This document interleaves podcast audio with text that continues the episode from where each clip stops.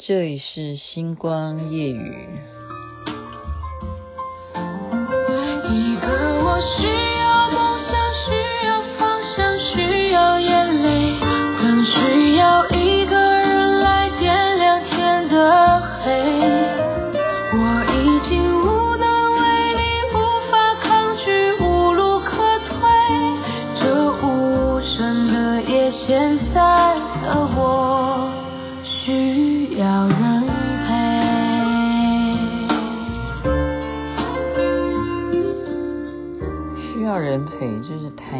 所演唱，但是大家应该也知道是谁主唱的。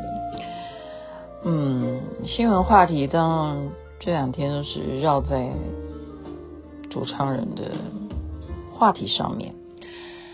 然后我们还有一个话题就是公投投票的结果。啊，不是公投啊，就是我们今天去投票的结果啊。扶轮社，我们还特别从冬奥啊，我昨天说冬奥国小的社福活动，我们特别就是早上就赶回来，就是为了要投票。你看我们多么尽责的一个社团，好 认真，非常认真，也去社福，但是也不能够耽误国家大事。不管结论如何。我觉得今天都是一个让人还是有一些感叹哦。为什么呢？其实对我来讲是伤痛诶，伤痛。我不是讲那个选举的结果，投票结果我没有，我没有政治立场，我没有什么伤不伤痛。但是对于这个主唱人而言，我是伤痛的。那么我想到我们伤痛的部分，在我的学习层面来讲，从去年开始，因为雅琪妹妹就知道。很多事情我投注的火力啊，有时候就是说你的心力太投注于别的事情，你没有去观察到很多问题的症结来自于什么？心理心理学，所以我才会去看很多心理方面的书啊。我记得有一个案例啊，我好像曾经在节目中讲过，我不知道大家有没有这个印象，还是说我只是看完那个案例，我并没有拿出来跟大家。分享哈，也许因为有时候就只进自己的脑袋，但是不把它讲出来。就是一对夫妻呢，他们去找心理医生去咨询，为什么？因为他们吵到要离婚。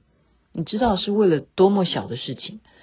是因为这个女孩子啊，是是国外的例子。举例啦，她叫玛丽，我记得我讲过这件事情。举例，她叫玛丽，然后丈夫叫约翰。玛丽呢，跟他结婚之后呢，就永远把厕所，他很多很多东西都会堆在厕所，都不会整整齐齐放好。那先生呢，就每一次要求他说：“你可不可以把这里整理干净，弄干净整齐，可不可以？”那这个玛丽就说：“哦，开始就说好，我会做这样。”可是讲一次没有用，讲两次他还是一样不这样做，讲三次呢，他也还是不收拾。永远厕所就永远是堆着他所有的化妆品啊，或者是属于他私人的东西啊，就奇怪了。那个厕所好像就变成他的世界，小小世界，就都是他的东西。他先生觉得你很不尊重我，非常生气，然后就跟他吵架。然后他就说：“有这么严重吗？”哦，这这回不是学那个阿扁总统，他他觉得说你也为什么要这么严厉的对待我呢？你到底爱我？的是要我要把家里头弄得整整齐齐吗？你要娶的是一个这样子的太太吗？你根本不是爱我嘛！好，他就抗议，就跟他非常不开心，就闹到要分手。所以呢，说如果我们可不可能先去找一下啊婚姻这种咨询的心理医生，看看他们怎么说。这时候呢，就开始挖了，挖对方的一些过去啊，你为什么？会这么样要把厕所 弄得呃都是你的世界呢？不把东西收好，为什么你先生对你这样子的严厉要求，你会这么的反抗呢？这时候啊，玛丽才想起来什么？想起来她在小的时候，她其实父母对她是管教非常严厉的，特别是她的父亲啊，有一个规矩是什么呢？就是你的玩具。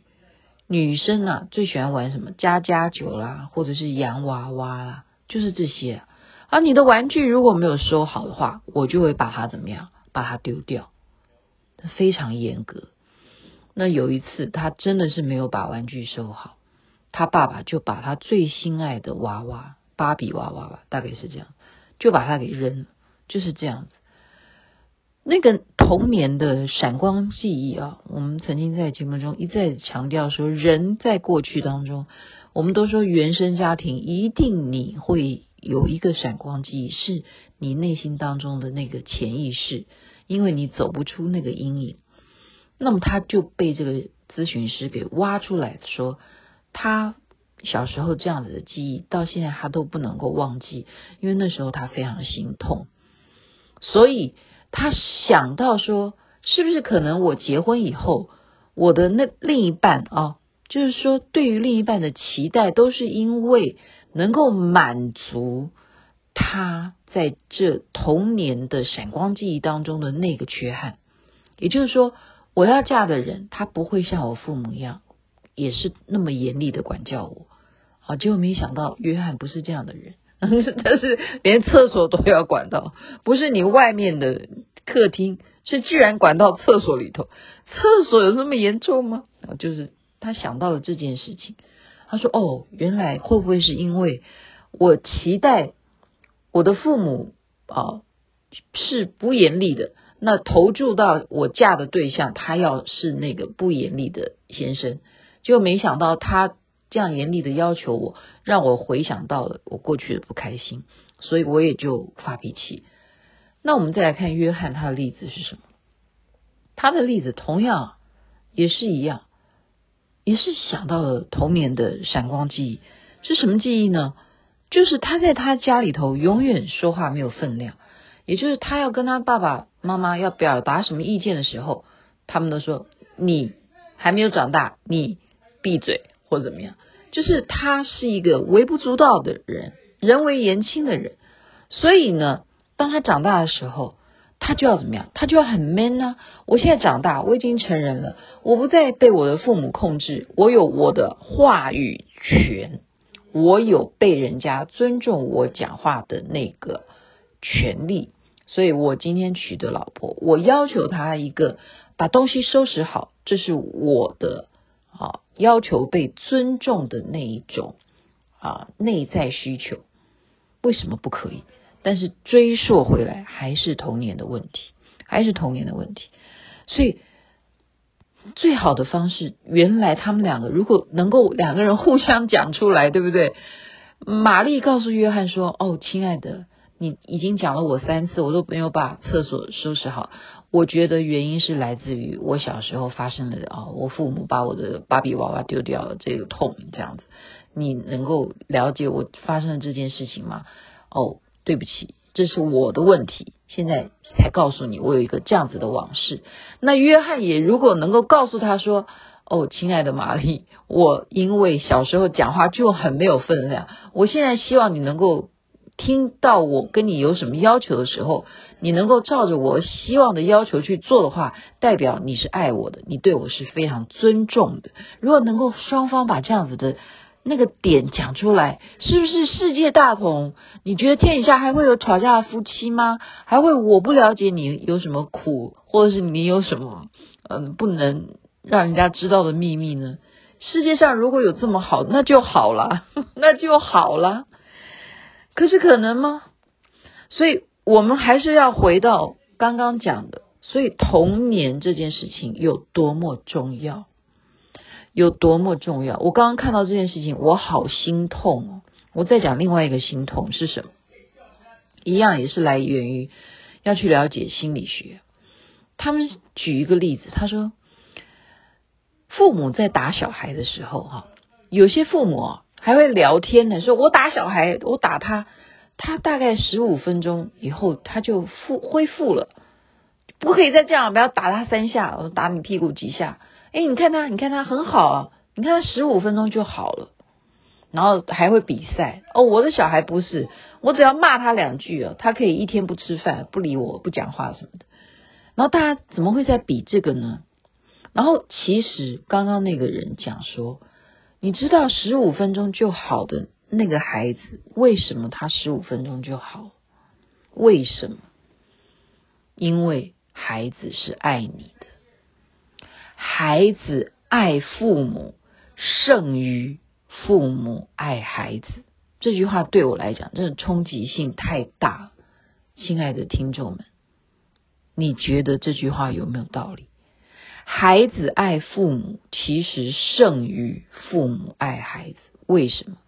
因为孩子从出生，他们唯一能够依赖、仰靠的，就只有父母，就只有妈妈，就只有爸爸。所以我们昨天在那边抱蔡心啊，抱 Jeff 的小孩，你看他谁都可以抱什么的，那是因为他呃被这样子的环境教育的。可是如果是没有能力的孩子，他能够依靠的是谁？所以他有多么的爱自己的父母。你比反过来，如果孩子打你，你有可能十五分钟以后原谅他吗？你有可能吗？不孝子啊！你敢打我，对不对？或者是你骂我，不孝子，你敢骂我？你是不是一个月都不要见他？你你跪下来求我，我都不原谅你。所以到底谁比较爱谁？所以才会重视到童年的这个闪光记忆。好，我们不好评论别人的感情生活是如何，但是我觉得刚刚这个例子。呃，还是可以再重复一下，就是告诉大家说，天底下没有解不开的这些问题，在于你愿不愿意走上一个婚姻的终点，都不会是双方刚开始结合希望的那个结果，都不会。所以，要不要试试看另外一种方法？刚刚叫做什么？问、答、赞这三个字。问答赞，这什么意思？就是说，你可以问对方问题，然后对方回答的什么什什么样的，不管他是什么样，你说，哎，今天吃什么？然后他说，今天没有力气做，吃外卖。